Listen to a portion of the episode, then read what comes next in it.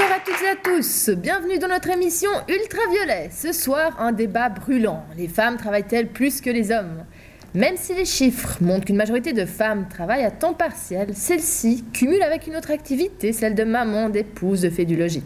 C'est de cette partie du travail caché des femmes dont nous débattons ce soir. Pour cela, nous accueillons Monsieur Jean-Jacques Dumollet, directeur d'une grande gérance immobilière, marié et père de cinq enfants, Bonsoir Estelle. ainsi que Madame Camille Honnête, historienne, Bonsoir. et Madame Laetitia Gouge, féministe, mère de deux enfants et monitrice d'auto-école. Bonsoir.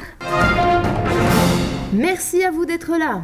Commençons par vous, Madame Gouge. Vous conciliez vie de famille et vie professionnelle. Trouvez-vous que les femmes travaillent plus que les hommes?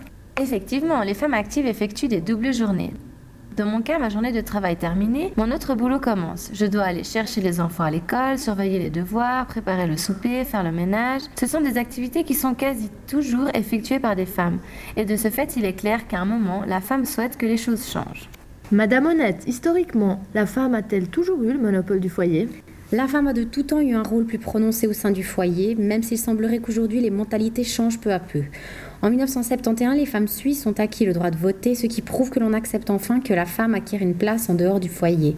Dans un même temps, la femme a conservé sa place prépondérante au sein du logis, cumulant ainsi deux activités. Cela indique donc qu'il y a une inégalité homme-femme persistante dans la société et que, semble-t-il, la femme travaille plus que l'homme. Alors, je me tourne vers vous, Monsieur Dumollet. Qu'en pensez-vous? Alors je suis clairement en désaccord avec Madame Honnête. Prenons les chiffres de 2009. Ils indiquent que 43% des femmes travaillaient à plein temps. Ce qui sous-entend donc que 57% des femmes, donc la majorité, pratiquement deux femmes sur trois, travaillaient à temps partiel. Il est par conséquent évident que les femmes assurent leur charge ménagère en adéquation avec leur travail.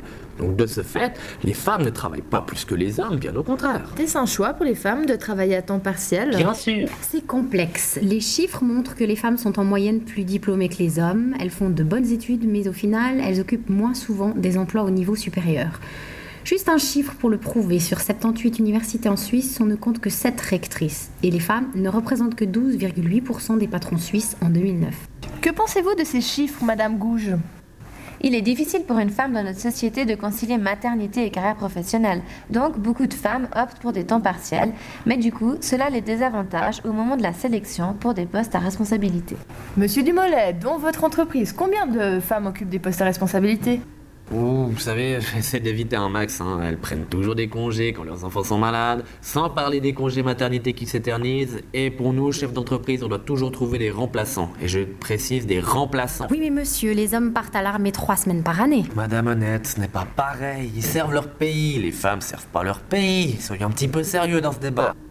Et ne pensez-vous pas, mesdames, que la femme serait plus heureuse en restant au foyer? Demandez à la mienne. Elle élève nos cinq gamins et gère le foyer sans se plaindre. Ah, mais monsieur, vous n'êtes pas sans savoir que pendant la guerre de 14-18, les femmes ont été délogées de leur foyer par le président du Conseil des ministres français, monsieur René Viviani, afin de pallier au manque de main-d'œuvre dû à la forte mobilisation. Les femmes ont rempli leurs tâches avec brio et sans elles, les travaux des champs, même les plus contraignants, n'auraient pas pu être effectués. Oui, mais c'était en 14 Et il en va de même pour les usines qui ont contribué à l'effort de guerre grâce aux munitionnettes. Certes, autre temps, autre mœurs, comme on dit. hein. C'était en 14-18, nous étions en temps de guerre, dans des conditions exceptionnelles. Aujourd'hui, nous sommes en temps de paix. Et les hommes sont là pour assurer leur charge dans la société. Il faut arrêter ces histoires de munitionnettes. Madame Gouge, qu'en pensez-vous? Les femmes sacrifient-elles leur carrière professionnelle? Évidemment, connaissez-vous les écarts de salaire qui existent entre les hommes et les femmes? L'homme gagne systématiquement plus que sa compagne, et cela même à travail égal. C'est scandaleux. De ce fait, lorsqu'un couple a des enfants, il est plus sage que la femme arrête ou diminue sa charge de travail pour s'occuper des enfants, et ainsi le salaire le plus haut, celui de l'homme, reste inchangé. Mesdames, quelles pourraient être les solutions envisagées? Favoriser les crèches, par exemple, ainsi que les temps partiels chez les hommes pourrait être une solution, mais surtout, euh, un changement de mentalité s'impose afin que la femme et l'homme se partagent cette part cachée du travail qui est le travail domestique. Vous avez raison, Madame Honnête. L'égalité s'apprend dans la famille, à l'école, dans les médias, dans l'entreprise. Il faut arrêter de socialiser différemment les filles et les garçons. si vous voulez offrir un déguisement de Barbie à votre fils pour Halloween, Madame Gouche, mais alors c'est votre histoire. hein. Moi, les miens, je continuerai à les déguiser en shérif ou en astronaute. Et ma chère Lisa, elle se déguisera en princesse comme chaque année.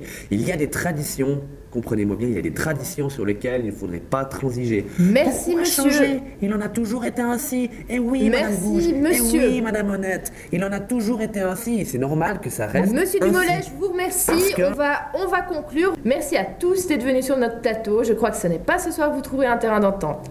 J'espère que chez vous, ce débat vous a permis de vous faire une idée plus claire sur la question. Bonne semaine à tous et le débat continue en direct sur notre site www.ultraviolet.ch.